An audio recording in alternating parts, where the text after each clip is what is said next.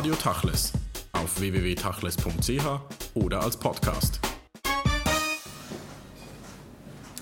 Doron Rabinovici, es ist ein wunderschöner Herbst-Sommertag im November in Zürich. Wir sitzen in einem Kaffeehaus, trinken einen Kaffee. Haben Sie ein wenig Wiener Gefühl, wenn Sie hier in Zürich im Kaffeehaus sitzen? Ich glaube, prinzipiell habe ich ein Kaffeehausgefühl und es ist auch ein Kaffeehaus, wie es das in Wien geben könnte. Es ist ein Kaffeehaus mit Windfang, es ist ein Kaffeehaus mit festen Tischen, die einem nicht sofort wegfliegen, wenn, wenn man sich aufstützt, wie etwa in einem Pariser Kaffeehaus. Äh, es hat noch bessere Zeitungen, als ich normalerweise in einem Wiener Kaffeehaus finde, ähm, weil die Schweizer Zeitungen bedeutend besser sind als die österreichischen. Aber ein gutes Wiener Kaffeehaus, muss ich dazu gleich sagen, hat auch internationale und auch Schweizer Zeitungen. In Ihrer Biografie verbindet sich ja einiges auch mit den Orten der Kaffeehäuser Tel Aviv und Wien. Ähm, Sie sind in Tel Aviv geboren und zum Teil aufgewachsen und dann nach Wien gegangen. Äh, wo sind die Kaffeehäuser letztlich dann besser aus Ihrer Sicht? Ah, das kann man eigentlich gar nicht so sagen. Ich glaube, das Kaffeehaus ist dort gut, wo man Leute trifft, die interessant sind und äh, die einen ähm, aufgehoben fühlen lassen und mit denen man auch streiten kann und äh, über interessante Fragen. Und da gibt es in all diesen Städten, die Sie aufgezählt haben, äh, Plätze, Orte, die, ich, die mir sofort einfallen. Ähm, natürlich, wenn ich längere Zeit dort bin, dann äh, fühle ich mich immer wohler in deren, in deren Gesellschaft. Also es geht nicht in erster Linie um das Kaffeehaus und den Ort, sondern um die Menschen, die darin sind. Ja. Und natürlich gibt es Städte, wo es mehr solche Orte gibt. Ich meine, New York hat mehr solche Orte als Zürich, das ist ja klar. Das ist richtig.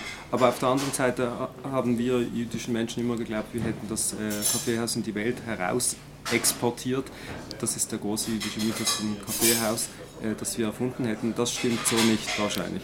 Das stimmt so nicht, aber man kann sagen, dass äh, dadurch, dass in der, in, der, in der Geschichte und nicht nur des Abendlandes interessanterweise, kommt es mit den Vertreibungen von jüdischen Menschen ähm, sehr oft dazu, dass sie kulturelle Errungenschaften einer Gesellschaft der anderen überbringen. Und, äh, und das haben sie nicht immer freiwillig gemacht, wie wir sehen können. Das ist ja eigentlich noch spannend, wenn man in arabischen Ländern rumreist. Auf einmal, auf einmal sieht man sehr viele Kaffeehäuser.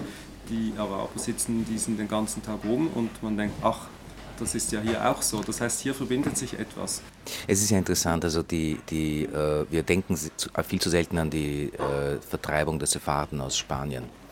Und ähm, die haben tatsächlich aus einer sehr hohen, entwickelten Kultur, nämlich der hispanisch-arabisch-jüdischen Kultur, äh, einiges doch nach, nach Europa gebracht, ins Abendland ähm, und auch in die Türkei.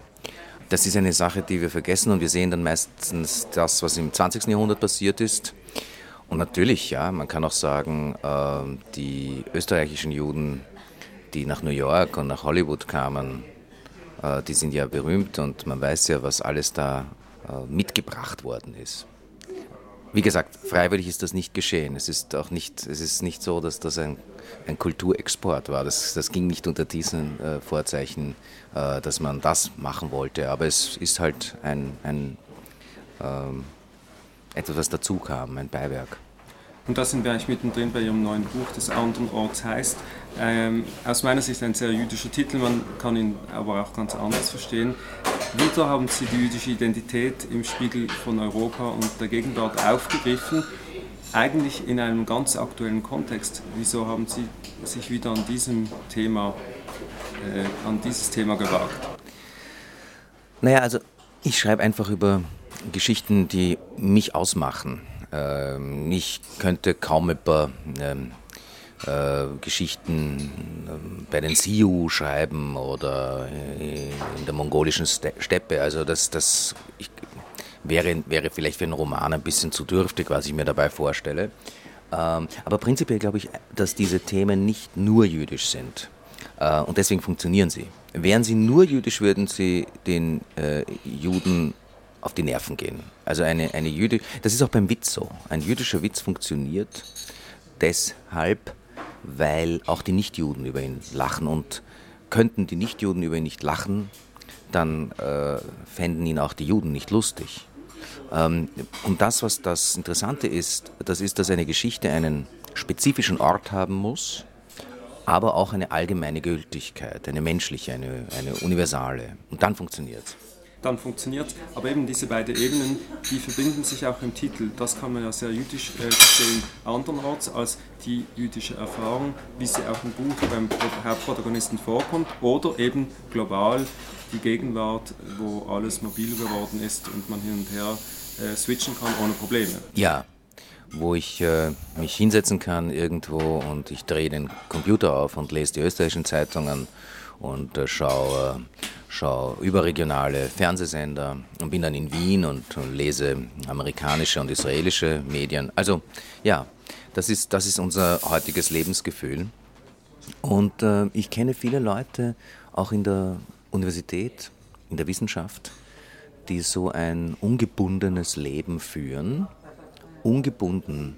Das heißt, sie leiden nicht unter, die, unter der Diaspora wie die, wie, die, wie die Generationen des Judentums, die die Diaspora als Verbannung erlebt haben. Also es sind keine getriebenen Leute, sondern das sind Leute, die das selbst wählen, dass sie weggehen und Neues kennenlernen. Es sind keine vertriebenen Leute. Ja. Es sind keine vertriebenen Leute und äh, wir dürfen nie vergessen, es gibt die vertriebenen Leute auch heute noch. Nicht? Also jemand, der äh, aus äh, Nigeria zum Beispiel hierher kommt, äh, in, nach Europa, äh, für den ist die Diaspora noch immer eine Verbannung. Mhm. Aber das Buch äh, Andernorts, was Sie jetzt geschrieben haben, ist ja geprägt durch diese jüdische Erfahrung. Also Sie bringen eine Perspektive und eine Sensibilität und letztlich auch eine Identität ein, die ja durch und durch getränkt ist aufgrund dieser Erfahrung. Ja, und es ist auch eine israelische Erfahrung, auch das. Es ist eine jüdische und es ist auch eine israelische Erfahrung und es hat sehr viel damit zu tun, dass äh, in diesem Zusammenhang, mit, in diesen Dem Diskussionen erlebt wird, wir können es ja tagtäglich erleben, wie der Satz in einem Land was ganz anderes bedeutet als der Satz in einem anderen Land. Das ist eine Sache, die wir die ganze Zeit erleben in unseren Diskussionen, in unseren Debatten. Wir diskutieren über etwas, äh, etwa zum Beispiel in dem Buch wird diskutiert über die Gedenkpolitik, äh, über die Erinnerung an Auschwitz. Und dieselbe Debatte bedeutet in Israel was anderes als in Österreich. Und das bedeutet dann wiederum, dass äh, unser Protagonist, mein Hauptheld, seine eigenen Worte in der anderen Sprache gar nicht mehr wiedererkennt. Eben am Beispiel von Auschwitz in Israel sagt er, man soll nicht nach Auschwitz fahren äh, mit Gruppen oder Schulreisen. Und in Deutschland oder Wien sagt er, nein, man soll unbedingt hinfahren, man muss das sehen. Ja, und äh, äh konfrontiert mit dem eigenen Zitat bezeichnet er es als antisemitisch, weil er es nicht erkennt. Mhm oder eigentlich, er bezeichnet es gar nicht als antisemitisch, sondern er verurteilt es so heftig, dass die gesamte Umgebung vermeint, er habe gesagt, es sei antisemitisch. Es sind lauter Missverständnisse. Und diese Missverständnisse sind ähm, eigentlich tragisch teilweise, aber, aber äh, wir können darüber recht gut lachen. Jetzt ist natürlich die Frage, wie groß ist das Missverständnis zwischen Autor und Leserschaft? Weil ich als Jude lese dieses Buch und verstehe das wahrscheinlich fast so, wie Sie es geschrieben haben. Und eine allgemeine Gemeinschaft kann unter Umständen, ohne dass das eine wertende Aussage ist, das völlig anders oder missverstehen. Das heißt, diese, diese Erfahrungen, die Sie einbringen, diese Sensibilitäten, diese intergesellschaftlichen Blicke, die Sie äh, sehr scharf äh, einbringen können, das sieht der Leser dann nicht so oder versteht es anders.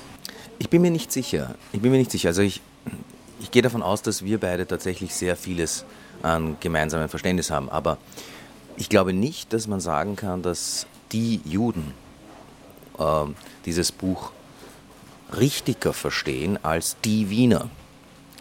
Und ich würde doch meinen, dass äh, die israelischen Juden es auf eine Art und Weise verstehen, die Schweizer Juden auf eine andere Weise, die äh, Wiener Muslime auf eine andere Weise. Und ich glaube, dass die verschiedenen Lesarten durchaus nicht falsch sind. Natürlich gibt es Missverständnisse, aber die gibt es in jeder Gemeinschaft.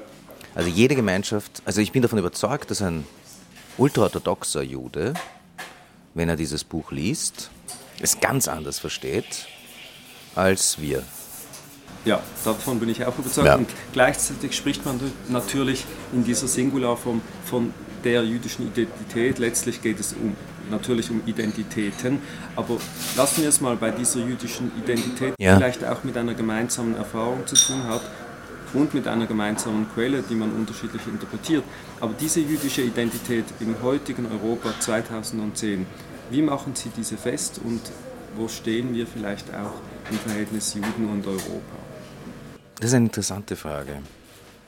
Ich glaube, Europa sieht sich selber als postnational, was es in Wirklichkeit, wie wir an den Wahlergebnissen in verschiedenen Ländern sehen, gar nicht ist. Aber Europa freut sich sehr, sich so postnational sehen zu dürfen. Ähm, wohingegen Israel und die Juden sich aufgrund ihrer nicht nationalen Geschichte endlich als national empfinden, was sie eigentlich im Grunde so gar nicht sind. Nicht nur deswegen, weil Israel nicht ein rein jüdischer Nationalstaat ist, sondern eben äh, einerseits ein Staat mit vielen arabischen Menschen, andererseits ein globalisierter Staat. Ja.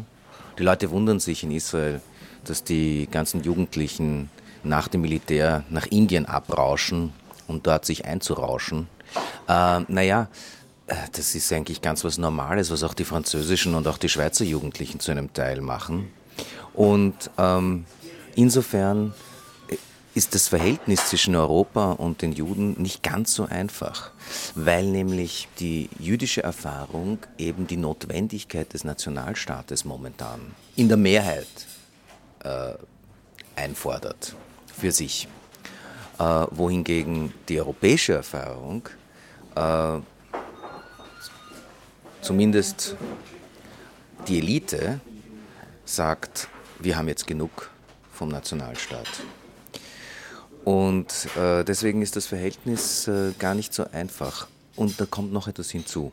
Im Unterschied zu der amerikanischen Situation, es gibt ja amerikanisch-jüdische Organisationen, amerikanisch-jüdische Identität. Die europäisch-jüdische Identität gibt es nur scheinbar. Es gibt eine Schweizer, eine französische, eine englische, eine ungarische und das bedeutet überall was anderes. Ein ungarischer Jude ist in den Augen der Mehrheit in Ungarn kein Ungar. Er, wird kein, er kann das Magyarentum nicht, nicht symbolisieren. Und das sieht man daran, dass der großartige Schriftsteller Kertes äh, nicht als ungarischer Schriftsteller von vielen auch Kritikern äh, akzeptiert worden ist, also den Nobelpreis bekommen hat, sondern es wurde gesagt, der Nobelpreis wurde an einem nicht-ungarischen Autor vergeben. Also das muss man sich mal vorstellen, nicht? Das ist Europa, das ist heute auch Europa. Und, ähm, und andererseits ist natürlich Europa auch die englisch-jüdische Erfahrung, die wieder ganz anders ist wo man wirklich sagen muss, da kann ein Wiener Jude gar nicht mitreden, wie sehr sich englische Juden als Teil Englands empfinden können. Ja? Also äh, deswegen ist das wirklich ein sehr interessantes Thema und übrigens muss ich sagen, durchaus ein Thema für ein weiteres Buch. Da freuen wir uns darauf. Die Frage ist aber natürlich auch, man kann ja das Jüdische als stellvertretend sehen für viele Minderheiten in Europa, denen es wahrscheinlich ähnlich geht wird zum Schluss der europäische Nationalstaat letztlich, wie wir es oft geglaubt haben, eher zum Schutz dieser Minderheiten oder zur Bedrohung und handkehrum Israel zum Schutz der jüdischen Mehrheit und vielleicht zur Bedrohung von Minderheiten, wenn wir Entwicklungen sehen, wie jetzt in Ungarn, wo der Antisemitismus wieder massiv zunimmt und der Nationalstaat eigentlich diesen noch perpetuiert, anstatt äh, schützt. Ich weiß es nicht. Ich kann nicht Prognosen stellen. Ich kann nur Folgendes sagen. Die typischen Europäer, die die Europäische Union wirklich wollen, äh, das sind die Minderheiten. Und das sind auch die Leute, die sind auch die Migranten. Ähm, also ich glaube, dass ein Prototyp des europäischen Denkens äh, ist bei den Roma zum Beispiel zu finden.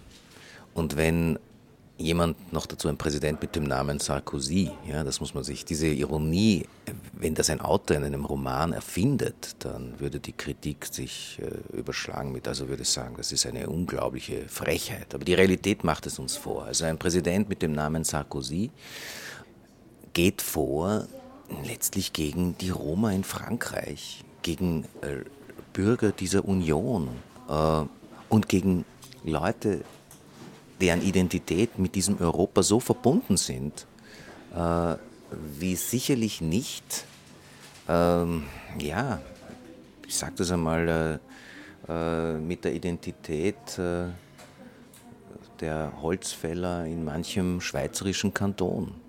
Weil die denken, die denken natürlich eher, ich rede jetzt von den Holzfällern, ich habe mit ihnen nichts zu tun, ich erfinde die jetzt. Ja. Aber ich nehme jetzt mal an, diese Holzfäller sind eher verbunden ihrer Region, ihrem, ihrer Heimat und ihrem Wald und ihrem Dorf. Aber das ist anders für einen jüdischen Menschen, für einen Roma, das ist anders für jemanden, der zum Beispiel aus dem Kongo nach Europa kommt. Der kommt also zum Beispiel nach Wien und nach Jahren des Arbeitens hat er endlich die österreichische Staatsbürgerschaft. Aber von der Mehrheit der Österreicher wird er als Österreicher nicht akzeptiert. Und seine Hoffnung ist zumindest die Europäische Union. Und insofern würde ich sagen, ja, die Europäische Union ist ein Konzept, das von den Minderheiten dieses Kontinents gewünscht und erhofft wird. Aber nehmen wir diese drei Beispiele, die sind die Roma, die Juden und das, der Flüchtling aus Kongo. Das sind eigentlich alle drei Menschen, die keine Orte mehr haben. Und das wiederum versteht die Mehrheitsgesellschaft nicht, die viele Dinge an Orten festmacht. Und jetzt auch vor dem Hintergrund Ihres Buchs Andernorts, genau diese Frage der Flüchtlinge, der Migranten, des Asyls, was ja ein großes ähm, Selbstverständnis war bei der Gründung auch der Europäischen Union, dass man diese Leute schützt, das bricht weg und deshalb bringen Sie sich auch immer wieder öffentlich in die Debatte ein und erinnern daran, wo ist denn das Problem? Das Problem ist, dass in einer Welt, in der wir alle anderen Ort sind, alle, auch die von mir erwähnten Holzfäller leben längst schon in der elektronischen Moderne. Äh, und dass in dieser Welt alle so verunsichert sind, dass sie so tun, als gäbe es den Ursprung für sie, als kämen sie gerade um die Ecke vom Ursprung. Und übrigens tun auch die Juden, die Roma und die Flüchtlinge aus dem Kongo so. Ne? Also diese Illusion, diese Illusion ist, äh, davon ist niemand befreit. Äh, der entscheidende Punkt, der vergessen wird, ist, dass äh, der Flüchtling im Grunde uns darstellt in unserer menschlichen Identität. Ähm, anders ausgedrückt, alle unsere Menschenrechte, alle unsere Menschenrechte, auf die wir so stolz sind und auf die Europa so stolz ist, wären nichts, null, ohne das Recht auf Asyl. Weil all diese Menschenrechte sind ja nur verbürgt durch den Staat, durch den einen Staat, den wir haben. Und wenn dieser eine Staat diese Rechte uns aufkündigt, dann haben wir nur eine Chance, nämlich in einen anderen Staat zu gehen. Das heißt, das Recht auf Asyl macht uns von Bürgern erst zu Menschen. Und das Recht auf Asyl ist die Ausfallshaftung, die Sicherheitsgarantie aller anderen Menschenrechte. Das heißt, wenn wir das Recht auf Asyl aushöhlen, und das tun wir gerade, dann greifen wir unsere Rechte an. All along bedeutet das nämlich, dass auch wenn ein Staat in Europa die Menschenrechte allmählich aushöhlt und aufkündigt, wir alle nicht mehr die Möglichkeit haben werden, mit dem Recht auf Asyl auszuweichen.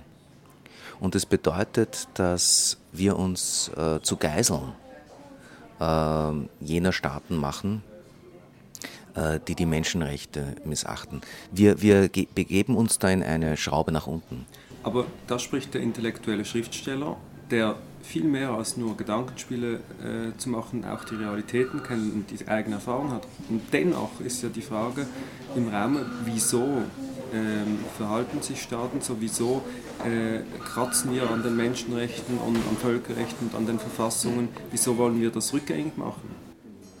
Naja gut, also wir haben eine merkwürdige, äh, gegenläufige Situation. Wir haben noch nie so viele Menschen gehabt, die nach Europa kommen wollen. Die Jahrhunderte davor waren ja genau umgekehrt. Europa ging in die anderen Kontinente und da wurde nie darüber geredet, ob die das dürfen. Die haben das einfach gemacht. Ähm, jetzt gibt es einen Zug und einen Druck nach Europa. Zug insofern, als dass es ja Interessen gibt. Es ist ja so, die Rechten sagen einerseits, äh, dass hierher niemand kommen soll. Andererseits gibt es äh, Wirtschaftszweige, die genau von der Entrechtung dieser Menschen gut leben. Also was äh, geerntet wird in Süditalien und in Spanien, könnte so nicht geerntet werden und könnte so nicht in unserem Supermarkt sein, wenn wir nicht auf der entrechteten Arbeitskraft aufbauen. Es ist ganz einfach. Äh, und das ist eine, das ist eine Realität. Äh, gleich, also wir haben, wir haben hier ein, ein, ein, eine Mischung an, an Interessen, die, die so hinwirkt, dass man äh, Leute rechtlos halten möchte und sich gleichzeitig darüber aufregt und so tut, als ob man sie nicht braucht. Aber man braucht sie nicht und man braucht sie genauso in dieser Art und Weise, wie man sich über sie aufregt. Ähm, ja, na gut, also das ist, das ist die Realität, in der wir leben und wir leben nicht schlecht, muss man ja sagen, nicht? Also wir, wir leben und schauen, äh, wie, wie, also in, in, Zürich muss ich übrigens sagen, äh, ist die Sache wirklich sehr komfortabel. Aber in manchen europäischen Städten sieht man ja durchaus, äh, dass, äh, dass der soziale Druck größer geworden ist in den letzten Jahren. Es gibt natürlich politische Entwicklungen, die dazu führen, dass man äh, versucht, äh, oder auch unter dem Druck von Wählerstimmen und Mehrheiten, dass man versucht, äh, Menschenrechte zu beschränken oder Asylrechte einzuschränken. In der Schweiz stehen wir kurz vor der Ausschaffungsinitiative an und für sich auch undenkbar vor einigen Jahren, dass so, weit, so etwas in der Schweiz zur Abstimmung gelangen könnte. Nun ist aber die Frage, währenddem sich die Globalisierung natürlich manifestiert hat und wir uns heute mit den Früchten und Problemen dieser Entwicklung auseinandersetzen müssen, gibt es halt die Angst vor dem Fremden, die oft eine archaische ist bei den Menschen und die bleibt. Also die Staaten und die Gesetze entwickeln sich weiter, die Ängste der Leute bleibt. Wie kann man das zusammenführen im Staat oder in einem Land, ohne dass man Asylrechte beschneidet? Die, äh, es sind nicht so große Zahlen. Die Asylzahlen sind nicht so eine riesige Zahlen übrigens. Das muss man wirklich sagen. Also es, äh, das wird zwar groß diskutiert, aber hier handelt es sich, äh, es gibt zwar eine Migration, aber das ist ein Unterschied. Nicht? Also sozusagen die Migration ist ein Thema und das Asyl, äh, die Asylzahlen sind ein anderes Thema. Das, die Asylzahlen wären real kein Problem für Europa. Ähm, das, äh, was, man, was man sagen kann, ist, dass wer fremd ist, äh, ist von Zeit zu Zeit ganz anders definiert. Und wer als Fremder ein Problem macht, ist von Zeit zu Zeit anders definiert. Ich komme also, ich bin geboren in Israel und jemand, der 1900, sagen wir mal, 40 in Palästina geboren wurde, aber 1948 äh, aufgrund der kriegerischen Auseinandersetzungen weg musste, so wie, das muss ich gleich einfügen, so wie auch Juden aus Teilen dieses Landes weg mussten.